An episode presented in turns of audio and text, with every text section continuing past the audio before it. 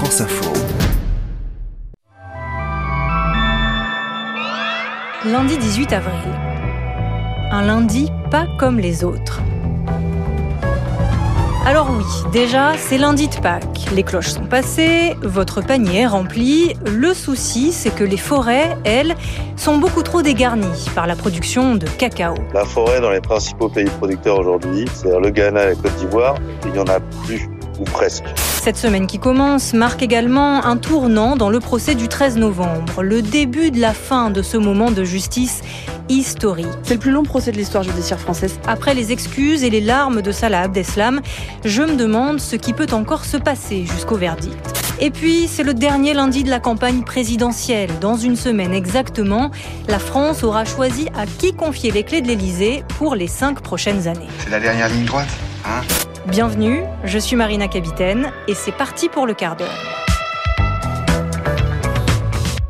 Mathilde Lemaire nous attend à la Cour d'assises spéciale de Paris où se poursuit le procès des attentats du 13 novembre 2015. 330 avocats, 1800 parties civiles, de très nombreux témoins. Ils sont sans doute les seuls à avoir tout lu de ce dossier de près d'un million de pages. Les juges de cette Cour d'assises, un rendez-vous judiciaire hors norme. Les accusés ont tous été transférés depuis plusieurs semaines dans les prisons d'Île-de-France. Le plus connu, Salah Abdeslam, resté quasi mutique depuis six ans. Rompra-t-il ce silence? C'est une des inconnues. C'est la 24e journée de audience au procès des attentats du 13 novembre. Bonsoir Mathilde Lemaire. Abdeslam dit sa compassion pour les proches de personnes décédées, puis il dérape. J'ai envie de dire aux victimes qu'elles sont ressorties plus fortes de cette épreuve. J'ai entendu un des accusés dire que cet assassinat de 130 personnes n'avait rien de personnel. Ces morts ne sont donc pas des personnes, mais des marionnettes dans leurs mains. Je lui demande d'éclaircir sa pensée à ce sujet. Je cherche un sens, je cherche des réponses. Elles ne peuvent venir que d'eux.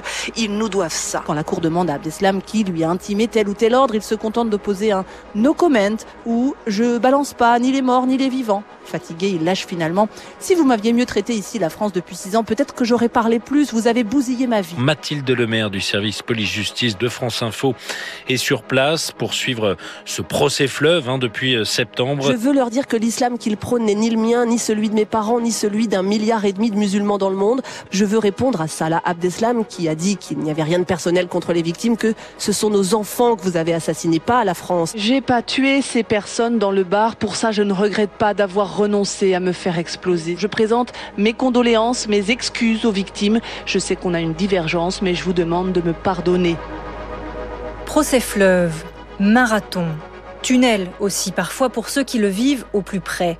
Le procès des attentats du 13 novembre a passé le cap des 100 jours d'audience. Aujourd'hui, c'est férié, le tribunal est fermé et cette coupure tombe à un moment charnière, entre deux chapitres de cette histoire judiciaire. Pour nous l'expliquer, j'ai invité dans le quart d'heure Mathilde Lemaire, qui suit le procès depuis le début pour le service police-justice de France Info.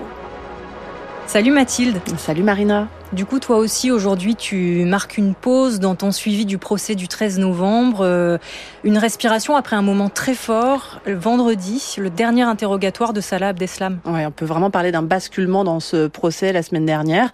Euh, faut savoir qu'Abdeslam avait gardé le silence pendant toute l'instruction, les cinq années. Puis il a parlé au début du procès, mais en mode je suis un soldat du califat. Ensuite, il usait de nouveau de son droit au silence. Et puis, il ne peut pas s'en empêcher. Il reparle. Et là, effectivement, il a parlé, il a livré des détails sa soirée du 13 novembre de l'intérieur. C'était plus du tout le même homme qu'on a vu dans le box par rapport à septembre. Il a raconté son renoncement de dernière minute. Il nous a expliqué qu'il était dans un café du 18e arrondissement de Paris, qu'il était rentré, qu'il avait commandé un coca, qu'il avait regardé les jeunes qui dansaient autour de lui et que c'était pas possible, quoi. Qu'il avait renoncé à ce moment-là, qu'il était ressorti.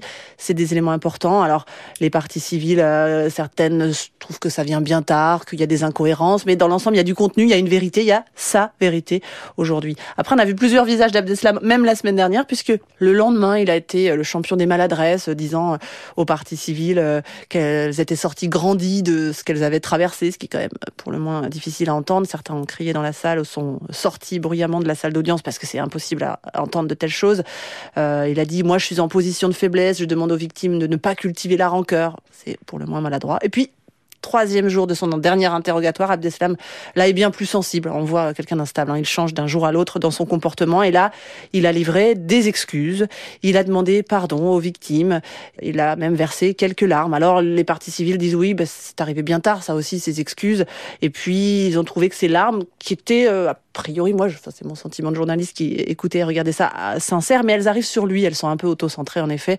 Il pleure notamment quand il évoque le chagrin qu'il a fait à, sa mère et que son frère a fait à sa mère, parce qu'il faut rappeler que Brahim Abdeslam, son grand frère, s'est fait exploser le soir du 13 novembre dans mm. Paris. Et forcément, Salah Abdeslam, euh, bah, il est très regardé, il est très surveillé pendant ce procès puisqu'il est le seul membre des commandos encore en vie, mais il est pas du tout tout seul dans le box. Euh, qui sont les autres? Et est-ce que eux aussi, ils apportent des réponses? Alors oui, oui, ils sont 14 en tout. Il y en a même 6 autres qui sont jugés, mais euh, par contumace, parce qu'on devine, on est quasiment sûr qu'ils sont morts, euh, notamment le commanditaire des attentats, euh, sont morts en Syrie a priori ces dernières années. Il y a trois autres gros accusés, si on peut dire. Mohamed Bakali, qui a déjà été condamné pour l'attentat du Thalys, Sofiane Nayari, qui était le compagnon de cavale d'Abdeslam, Osama Krayem, qui lui est un gros poisson entre guillemets, un, des plus hauts gradés de l'État islamique euh, qui est dans ce box et il est poursuivi dans son pays, la Suède, par ailleurs, pour crimes de guerre. Il faut savoir aussi qu'il y a des plus petits dans ce procès. Il y a ceux euh, qui risquent pas la perpétuité, qui sont pas poursuivis pour complicité d'assassinat terroriste. Exemple, les deux jeunes de Molenbeek qui sont allés chercher Abdeslam à Paris pour le ramener à Bruxelles dans la nuit du 13 novembre. Abdeslam leur a dit j'ai eu un accident de voiture, je suis dans la mouise, venez me chercher assez vite visiblement dans la voiture. Il leur dit qu'il était un des dix des commandos, mais qu'il n'a pas fait exploser sa ceinture. Et eux se expliquaient qu'ils s'étaient retrouvés euh, sidérés, tétanisés par la peur à partir du moment où il leur dit ça. C'est trop grand pour eux, mais ils n'ont qu'une envie, c'est de s'éloigner de lui. Et pour ça, il faut le ramener à Bruxelles. Donc ils ont quand même fait euh, tout ce chemin avec lui. Tout le monde n'est pas euh, au même niveau de responsabilité. Hmm. On est le 18 avril, ça fait exactement 7 mois et 10 jours que le procès s'est ouvert. Le verdict, il est prévu pour le 24 juin. C'est inédit une telle durée pour euh, des assises. Est-ce qu'il n'y a pas aussi une fatigue qui s'installe chez les différentes parties? On va pas se mentir, oui, ça use. Toi y compris le parti des journalistes, mais pas que, bien euh, sûr. C'est le plus long procès de l'histoire judiciaire française. C'est plus que Papon en 97-98 qui avait duré 6 mois. Là, c'est 10 mois au total. Ça a été rallongé aussi parce qu'il y a eu quelques semaines de Covid en, en janvier et février. C'est long pour les parties civiles. Il y a certaines personnes, des femmes endeuillées, des jeunes rescapés du Bataclan qu'on voit quasiment tous les jours d'audience. Hmm. Et puis euh, c'est long pour les avocats généraux, hein, c'est long pour la cour. Les avocats généraux ils sont trois pour pouvoir euh, résister à la distance. Il y en a un qui avait le Covid la semaine dernière qui était pas là. C'est long pour euh, les journalistes, hein, pas se mentir. En effet, c'est éprouvant. Il y a la douleur, le chagrin qui est très présent. Il y a les interrogatoires qui sont très longs. Alors certes, on a le sentiment de couvrir un événement judiciaire hors norme, mais on y laisse quelques plumes. Oui, et puis avec la fin des interrogatoires euh, des accusés vendredi dernier, euh, tu en parlais, il y a vraiment un cap qui a été franchi.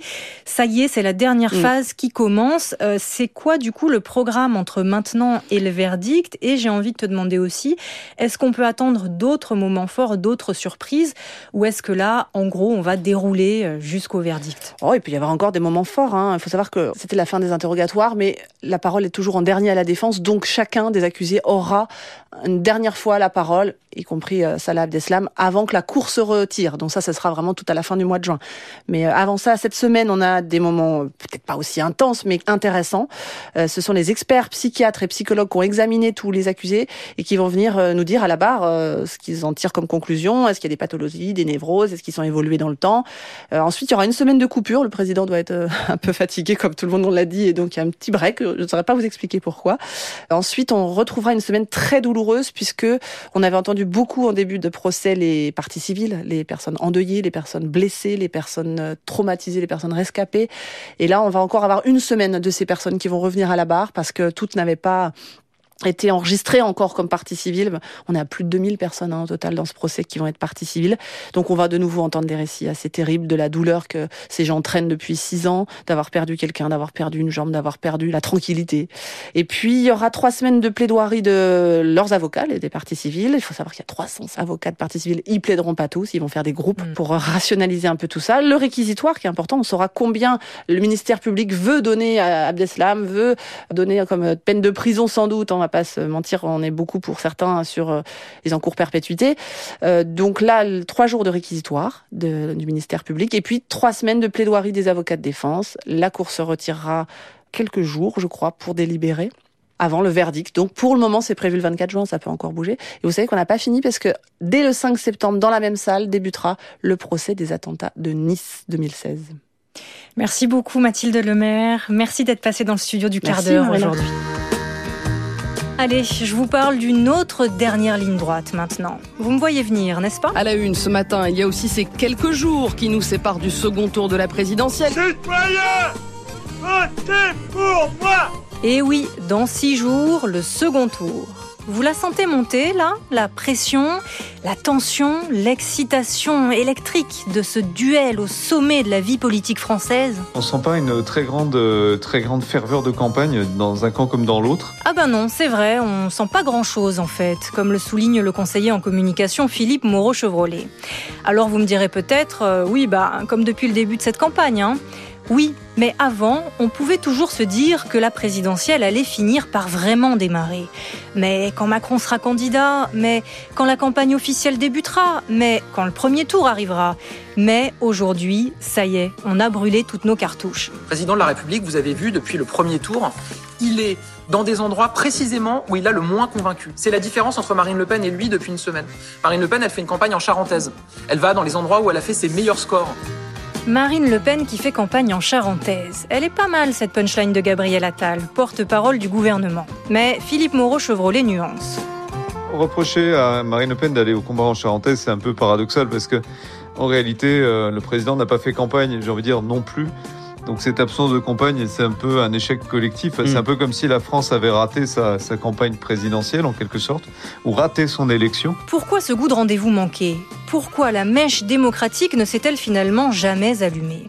Jean-Yves Dormagin, professeur de sciences politiques, président de l'Institut de sondage Cluster 17, explique ce désintérêt par un manque de clivage, de polarité entre les deux finalistes. Vous avez un tiers, en gros, des électeurs qui pensent que le résultat ne changera rien. Vous vous rendez compte? C'est-à-dire c'était inimaginable il y a 20 ans qu'un duel opposant euh, euh, un candidat du Rassemblement national avec un candidat euh, du centre ou, du centre-gauche, centre-droite, peu importe, soit perçu comme n'ayant pas d'enjeu finalement. Et pourtant, ils sont nombreux les enjeux des cinq ans à venir. Pouvoir d'achat, climat, retraite, système de santé, inégalité. Sur tous ces points, Emmanuel Macron et Marine Le Pen présentent bel et bien des différences de point de vue. Il leur reste peut-être une dernière occasion d'en convaincre certains électeurs, leur face-à-face d'entre-deux tours, mercredi. En sudeur, nous nous battrons en duel. Eh ben, c'est pas gagné. Papa, papa, tu nous offres une gourmandise, s'il te plaît. Tenez les enfants, achetez ce que vous voulez. Mais voyons, Michel, j'ai toujours Kinder Chocolat à la maison. Le chocolat qui a plus de lait. Ah, les années 80, le temps de l'insouciance pour Kinder, alors qu'aujourd'hui on entendrait la maman dire Mais voyons Michel, il y a des salmonelles dans les Kinder.